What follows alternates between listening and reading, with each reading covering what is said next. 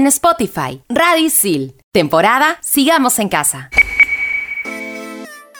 Nuestro invitado de hoy es un apasionado por el arte y por cuestionarlo todo. Nadie podrá olvidar su actuación en Django y su relación con la chica dinamita. Es coleccionista de vinilos y de muchas cosas vintage. Y además, en sus ratos libres, compensa toda la profundidad de sus actividades artísticas con los chabelos.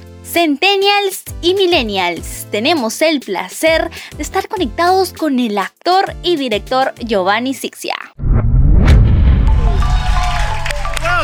Aquí compartimos con gente que sabe. Cualquier cantidad de información. Su palabra pesa. ¿Quiere más vacunas? Pónganse en la fila. Y lo mejor de todo, con muchas ganas de conversar. Radio Isil presenta 10 preguntas y media. 10 preguntas y media. Bienvenidos a 10 preguntas y media por Radio Isil. Soy Andrea Ramírez Gastón y me encuentro conectada con mi partner Julia Calero. Hola amiga, ¿cómo estás? Hola Andreita, ¿qué tal? Estamos conectados con el gran actor y director Giovanni Sixia. Hola Giovanni, ¿cómo estás? Hola chicas, qué bueno estar aquí con ustedes. Qué sorpresa eh, escucharlas después de tiempo. claro, obviamente. Muchas gracias por darte un tiempo. Justo nosotros estábamos conversando y queríamos preguntarte cómo hacías para organizarte, cómo lo manejabas cuando tú hacías cine, teatro, como actor y como director, supongo que las cosas en la casa también, porque nosotras nomás estudiando y con el podcast nos queremos matar, entonces cuéntanos cómo hacías tú. ¿Y por qué, ah? ¿Por qué es tan difícil para ustedes? Tal vez es un defecto generacional. Mira, para mí la agenda es fundamental. Yo tenía una agenda que se escribía con un lapicero día a día. Ahora tengo la agenda del teléfono, que es excelente porque me manda alertas. Entonces, si tú, si tú organizas tu tiempo, pues no tendrías ningún problema. Lo, lo que es importante y siempre lo he repetido, hacer una cosa a la vez. Si tú dices de 8 a 10 voy a dedicarme a escribir mi guion, pues de 8 a 10 te dedicas a eso y de 10 a 11 te vas a tomar un café si quieres. Vas a controlar también el estrés porque no, no te vas a apurar, vas a hacer lo que tienes que hacer y cuando le toca el tiempo a la siguiente cosa te dedicas a esa. Bravazo, entonces una agenda y una cosa a la vez. Ya, después de estos tips creo que ya podemos empezar. ¿Estás listo? Vamos, lo que quieran chicas. 10. Tú fuiste por el camino correcto y has sido protagonista de una de las sagas más recordadas del 2000. Estoy hablando de Django. Incluso hace poco se estrenó la tercera, ¿no? ¿Cuáles han sido los desafíos de interpretar al mismo personaje con tantos años de distancia entre película y película, para ser más exacta, de 16 años. Es un regalo, es una maravilla, porque nadie tiene esa suerte, bueno, muy pocos tienen esa suerte de tener el pasado de un personaje en tus manos, ¿no? Cuando coges un personaje por primera vez, tienes que investigar todo sobre él, pero ya sabes su esencia y lo haces crecer contigo y vas un paso más allá. Y Django me ha acompañado casi 20 años, o sea que es un regalo para un actor, de verdad. Un regalo que me lo regalé yo, ¿no? Porque yo fui el que estuvo fastidiando para hacer la secuela, yo gestioné que se escribe el guion y finalmente terminé de productor porque quería hacer esa película. ¿Te podría decir que tú tienes a un Django en tu personalidad? No. Pero sí dentro de tu corazoncito. No, para nada. Bueno, eh, eh, eh, lo único que podría hacer es que Django es un personaje que podría dar la vida por sus hijos y yo también, pero eso, eso es una característica pues de cualquier padre, ¿no? No tengo nada de Django. Django es un, un delincuente acharlado del Callao. No nos parecemos en nada. Sí, y eso es lo más complicado, ¿no? Que no te parezcas casi nada en tu personaje y sea algo totalmente diferente a ti. Yo me imagino que sí debe ser súper difícil. Wow, de verdad. Pero es mejor, pues, porque así tienes cosas que hacer. es más difícil cuando no tienes nada que hacer. Claro. Porque claro. Si, el, personaje es como tú, pues es como que ya te paras ahí y repites. pero si no, es, es, más divertido, ¿no? Es más divertido, claro. Claro. Es como que, ya, vamos a una fiesta de disfraces. ¿De qué te vas a disfrazar? De, de mí. O sea, colabora, pues, ¿no? Ponte algo, ¿no? Al menos disfrázate de cambista, ¿no? Ponte un jean, una calculadora en la mano. Ya lo hiciste, claro. 9. El trabajo hardcore te parece divertido. ¿Qué otras cosas te parecen divertidas a ti, Giovanni? No, es que para mí el trabajo hardcore no existe, pues. El trabajo es el trabajo. A mí, a mí siempre me dicen, ¿y fue difícil? Me preguntan, ¿y fue difícil hacerlo? La, dificultad no existe. Cuando uno tiene dificultad es porque la pasa mal, ¿no? Pero ¿por qué la vas a pasar mal haciendo lo que te gusta hacer? Uy, y si es un reto mejor, y le dedicas más tiempo y lo sacas más chévere. Creo que probablemente se refieren más bien a la complejidad. Por ejemplo, hace un tiempo también hablamos con Jelly y Jelly Reate y nos contó que, que hubo una temporada en la que tenía que hacer a unos cuatro personajes totalmente diferentes y tenía pues como que una obra en la mañana, después tenía ensayo, después tenía no sé qué, no sé qué, no sé qué entonces, creo que es más bien la complejidad, por decirlo así, quitarte la máscara, la máscara es como que el personaje, para ponerte otra, otra y otra. Entonces, esa capacidad del actor es algo que, o sea, nosotras, por ejemplo, como personas que no tienen nada que ver con el cine, decimos, pucha, qué difícil, ¿no? ¿Cómo no caes en un trompo así bipolar, ¿no?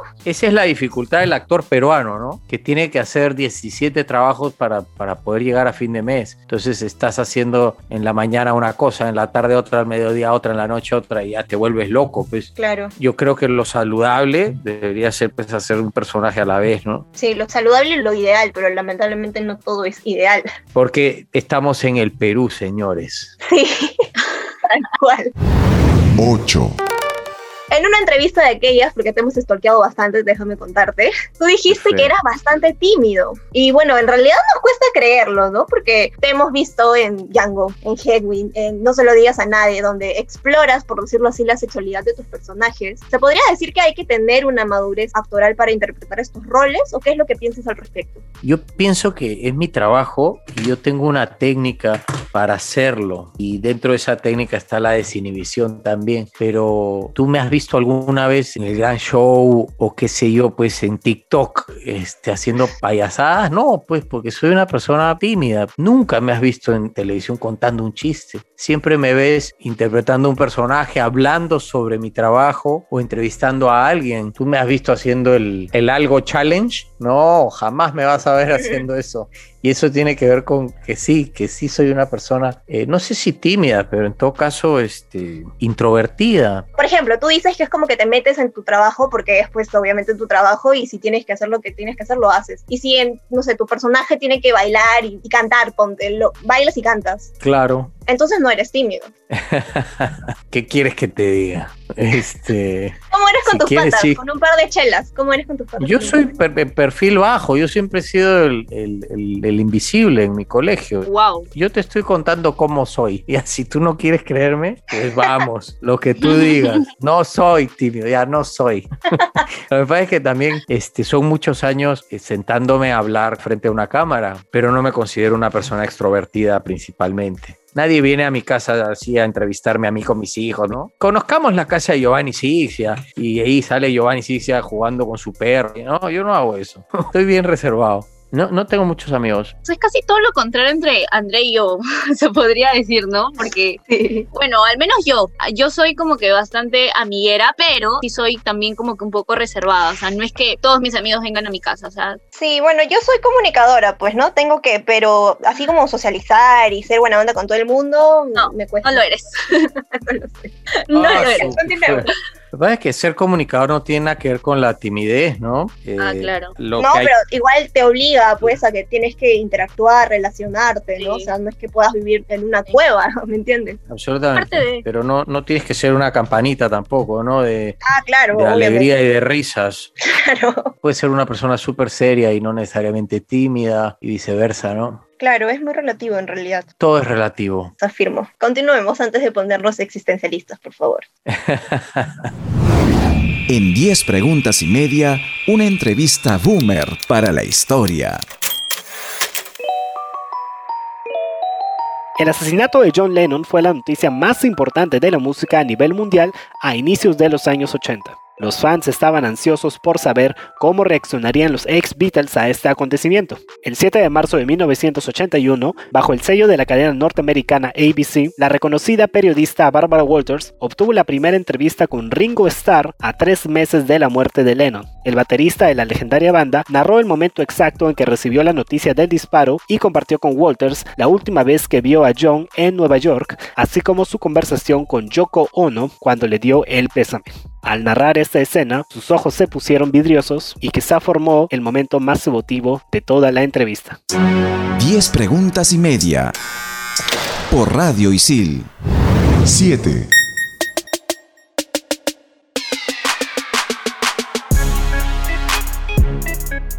Ya estamos de vuelta aquí en 10 preguntas y media por Radio Isil con Giovanni Sixia y continuamos con las grandes preguntas que tenemos para él. Dirigiste Cosas de Amigos, una película que se estrenaba en 2020 y tocabas temas eh, que para bastantes personas son tabú, ¿no? Como la homosexualidad y los estigmas. Qué pena, oye, no se ha estrenado mi película. ¡Wow! ¿Cómo cambiará la película, no? Porque yo la filmé en el 2020 eh, en una realidad y pues tal vez se estrene en el 2022, pues en quién sabe qué régimen estaremos viviendo, ¿no? Entonces, este, Sí. como están las cosas, no sé si, ni siquiera sé si se estrenará. Yo tenía como una fe muy grande en que el, el arte podía cambiar a, a las personas y, y sobre todo que la comedia era como un gran vehículo de crítica y, y de reflexión y de denuncia, pero ya no estoy tan seguro, ¿sabes? ¿Por qué? Eh, porque yo me he dado cuenta con el tiempo que la gente se queda en el jajaja y no, no acciona mucho y que los cambios no los está haciendo necesariamente el arte, Claro. sino este otro tipo de cosas que no son tan amables y eso me entristece un poco, ¿no? Porque creo que el ser humano está bien lejos de llegar a, a una situación en la que pueda vivir en paz, respetarse Claro. y Mira, con todas las películas que se han hecho en los últimos 100 años, algo debía haber cambiado y seguimos igual o peor. O sea, no sé para qué es, eh, Disney hizo tantas películas melosas y románticas que no sirvieron de nada. Porque ahora la gente está agarrando a palazos igual. Claro. Y no se entiende, ¿no? Entonces este, me hace perder la fe en el, en el arte y la fe en la comedia y la fe en, en los mensajes. Pero igual seguiremos intentando porque es lo que sabemos hacer. 6.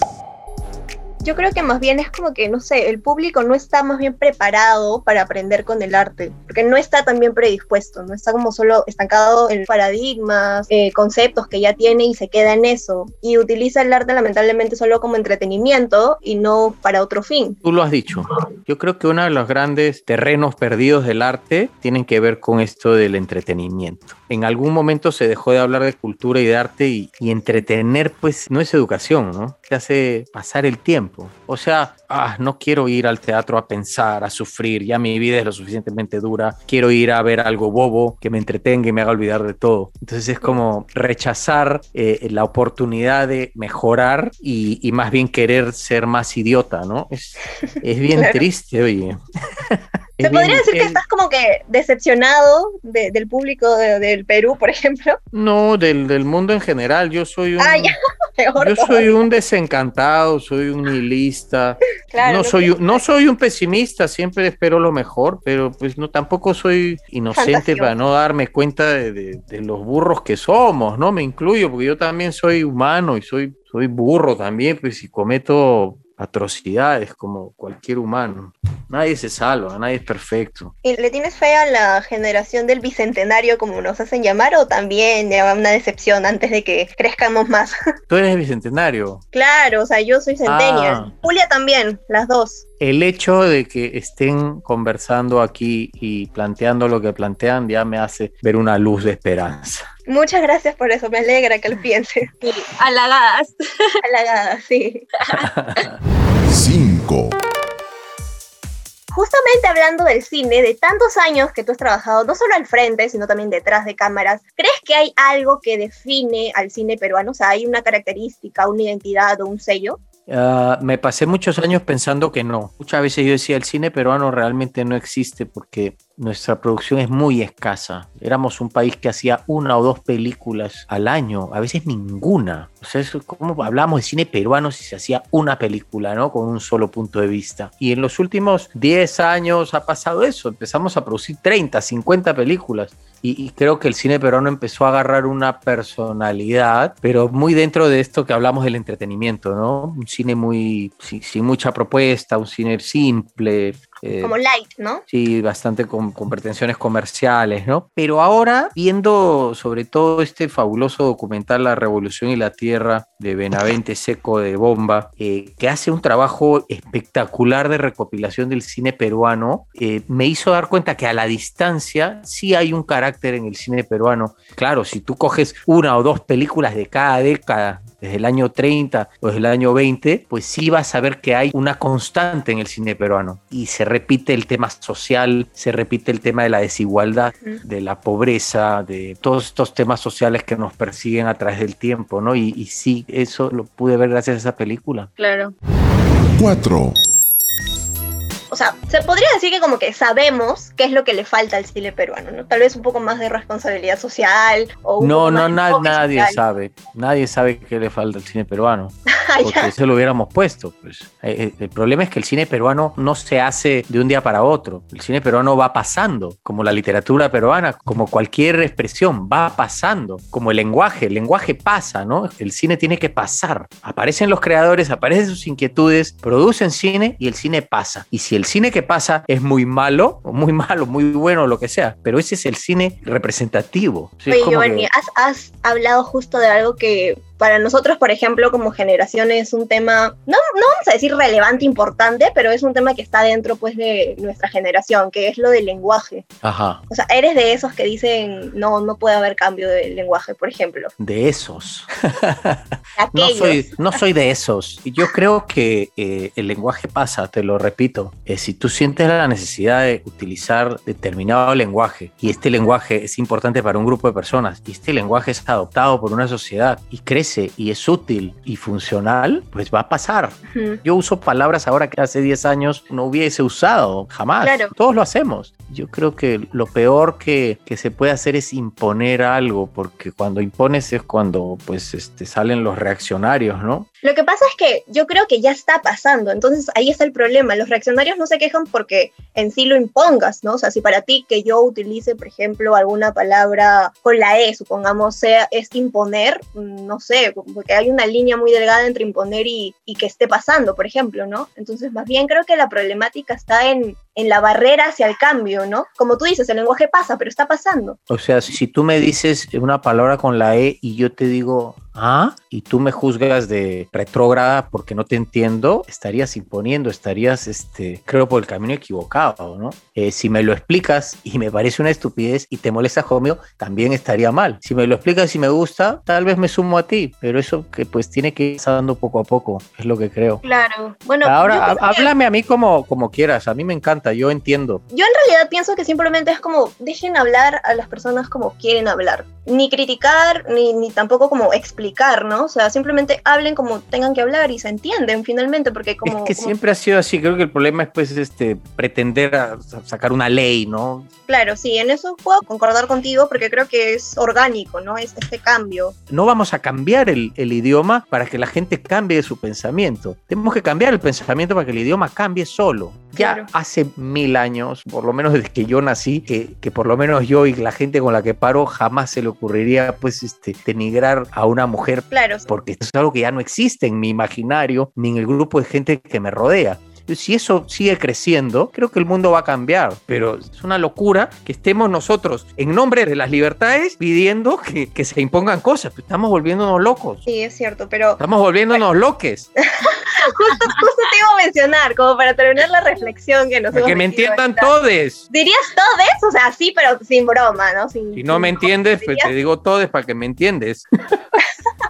Ok, dirías todo eso, entonces me encanta. ¿Qué Mira, yo no, yo, yo digo lo que sea necesario para que todo el mundo sea feliz. Yo no tengo ningún problema. Pues me encanta, me encanta. Eso Sí. eso sí me gusta de los de tu generación y de esos. Eso me encanta. Yo estoy más cerca de los viejos que de los centennials, ¿ah? sí, lo sé. Ay, lo Pero ya, ya, hay que, hay que cortar un ratito nuestra gran reflexión y ya regresamos aquí en 10 preguntas y media por Radio Isil con Giovanni Sixia. En 10 preguntas y media. Para que veas, escuches o leas.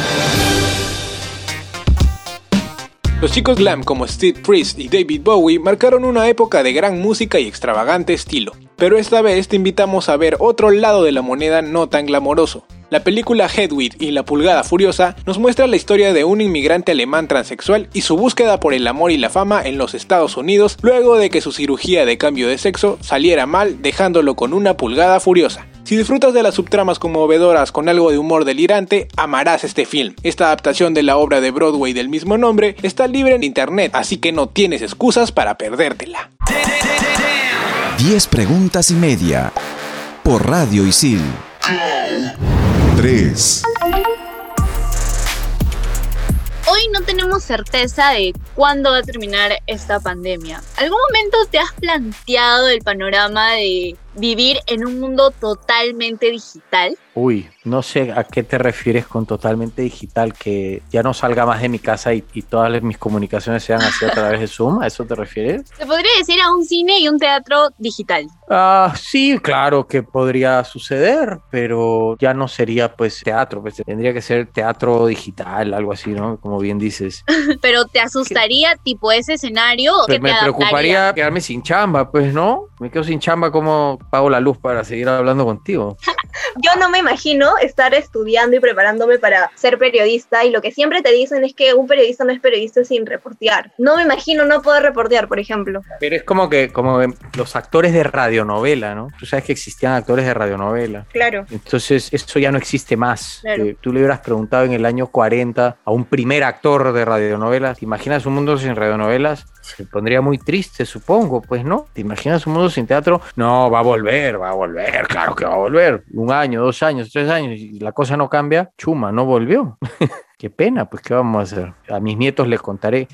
Allá por los años 20 había una cosa que se llamaba teatro, pero ya la pandemia acabó con él. Qué horror. Qué sad. Sí, ¿Por qué, se podría por qué- decir que- yo puedo preguntarles algo? Claro. ¿Por qué los centennials usan palabras en inglés cuando hablan? ¿Por qué dicen La globalización, ¿Qué alucina. sad? ¿Por qué dicen que sad? ¿Qué les Es pasa? que el mundo sin inglés no, no sirve, ¿me entiendes? O sea, tienes Ya, que saber pero cu- inglés. cuando estés en Estados Unidos hablas inglés, pues, pero acá, ¿por qué me tienes que hablar Spanglish, inglés? Spanglish. Porque nos meten el inglés por todos lados, incluso en nuestra Sí, misma es carrera. verdad. Los términos no los dicen en español, sino en inglés. Oh my God. Sí, Lo más interesante de todo es que lo justifican con una sobriedad envidiable, ¿no? Porque lo que me dices para mí no tiene ni- ninguna base, ¿no? O sea, tú- yo digo que es sad porque el mundo es globalizado. ¡Wow! Ya, perfecto. Genial. No se ofendan, es que, son, chicas, es, que una somos, es que estamos tan metidos en la digitalización que de una u otra forma, no sé, llámanos alienados si quieres. Pero eh, eh, bueno, ¿me ahí ya empezamos, empezamos a avanzar. Podría Sí. ocurrírseles decir, sí, no, en verdad, ¿por qué tenemos que decir eso si vivimos en Perú? Sí, no, mm, pero no te lo cuestionas. Estamos globalizados, punto. Está bien. No, obviamente nos lo cuestionamos, pero ya pues asumimos los errores de nuestra generación. Qué sad, de verdad, qué sad. Sí, pues que sad. Ok. 2. Después de interpretar a un personaje cuando acaba la producción, de una u otra forma el actor se podría decir que entierra ese personaje, ¿no? Y solamente quedan los registros. Y ahora con esta pandemia estamos enterrando, y literalmente estamos enterrando de verdad. ¿Cómo crees que terminaremos emocionalmente luego de todo esto? Mm, No lo sé. Tendríamos que un psiquiatra, pero Sí. eh, yo creo que cuando la pandemia termine y me digan que puedo salir como antes, voy a salir como antes. Pero los niños que pasen del año 5 al año 8, que han crecido con todos estos cuidados, estos miedos, estos alcoholes, limpiezas, geles, mascarillas, uf, me parece muy duro. Me parece que ellos la van a sufrir más, porque además este, son organismos que han crecido en espacios muy asépticos, ¿no? Sin ningún virus alrededor. Entonces, primer niño de estos que salga a jugar al parque le va a dar una cosa, este, porque las defensas van a estar como, como en cero, ¿no? En mi caso, por ejemplo, mi hermanita no ha salido hasta ahorita. Wow. ¿Tus hijos tienen temor de salir de casa o ni siquiera se lo plantean porque ya se acostumbraron a que no tienen que salir? No extrañan mucho salir. Mm, hemos- nos hemos escapado a la playa algunos días, al parque salimos. No, creo que lo llevan bastante bien. Ah, qué bien. ¿Cómo manejas tu rol de papá ahora que estás en casa 24/7? Bueno, ahora pues es más fácil ser papá porque estoy acá todo el día. Nunca van a decir mi papá no estaba en la casa. Literal. Claro. Lo mejor es que yo lo estoy viendo crecer como nunca lo hubiera visto. Hay un lado bueno. 1. Lamentablemente el cine peruano que conocíamos se ha quedado estancado, obviamente, por obvias razones. Pero ahora estamos viendo que bastantes plataformas de streaming, como Netflix, HBO, etcétera, están buscando contenido regional. Entonces, ¿crees que una solución ante crisis que ya se está viviendo en el cine sería la- las plataformas de streaming? Claro que sí. Creo que la idea es coproducir con las plataformas, ¿no? Porque de otra manera no sería rentable. Si tú haces toda la película y después se la vas a vender a Netflix o a una plataforma, no vas a cubrir tus costos. Si coproduces con ellos, sí. Y bueno, no creo que muchos proyectos puedan acceder a esa coproducción, ¿no? Será siempre una minoría. Esa es la dificultad. Pero definitivamente es la única figura que ahorita nos podría salvar del, del hoyo, ¿no? Claro. ¿Cómo crees que va, va a terminar la industria del cine después de toda esta crisis sanitaria por la pandemia? Jodida. Ok. Vamos a vivir en un mundo de cuatro plataformas básicamente, ¿no? Eh, Disney, Amazon, Apple y Netflix. El mercado va a ser ese, porque va a ser bien difícil competir con ellos. Sí, de hecho que sí. Pero, o sea, si yo, por ejemplo, yo como consumidora digo, igual yo extraño bastante lo- los cines, o sea, ir a un, a un preestreno o a un estreno y no sé, que la gente se pare y aplaude, o sea, entre, entre televisión y Netflix, prefiero Netflix, pero entre cine y Netflix, yo creo que sí prefiero el cine. Claro, pero el cine va su- una vez al mes, y si eres muy cinéfilo, una vez por semana. Pero Netflix está un botón, ¿no? No creo que sea comparable. M- más adecuado es comparar el cine y el teatro, ¿no? ¿Sueles consumir Sí, Netflix o no? Sí. Me parece que hay un par de películas peruanas. Eh, un poco más, sí. Está Canción sin nombre, que me pareció maravillosa. Está Ujú. Retablo, está La Hora Final, está Sí, mi amor, está Soltera Codiciada, está Su Madre 2, me parece. Y Movie. Hay una plataforma que se llama Movie, que tiene muchas películas independientes, bacanes. Muchas gracias Giovanni por estar con nosotros. Definitivamente hemos disfrutado mucho el programa y espero que tú también. Uy, me, me la he pasado genial y me alegra mucho que ustedes también. Sí, hemos que- aprendido. Yo he aprendido Genial. mucho también de los Listo. centennials hoy día. Perfecto, genial. Y esto fue todo por 10 preguntas y media por Radio Cine. Chau, chau. Gracias a ustedes. Chao, nos vemos. Si necesitaras dinero urgente, ¿vender tu colección de vinilos o conducir esta guerra? Vender mi colección de vinilos. Oh my god. Jamás me verás por ahí. Ok, está grabado, ¿ah? Estoy en guerra. Contradice todo lo que yo hago. Te creo, te creo. ¿Una colaboración de Chabelos con Maluma o con Arjona? No, no, no va a ser posible. ya. Eh, ¿Hacer una película mala pero taquillera o una película buena sin éxito? Qué mala eres. Tienes que Ah. elegir. Una taquillera mala. Lo hago por plata y después hago la película que yo quiera, pero necesito la plata primero. Claro, ya. ¿La chica dinamita o un futuro chico dinamita? Ah, No sé, elige tú. ¿Chica dinamita o chico dinamita? chique. Ah, bueno, Chique dinamita, para que nadie se ofenda. esa era la respuesta correcta. Este y otros podcasts, escúchalos en Radio Isil. Temporada Sigamos en Casa.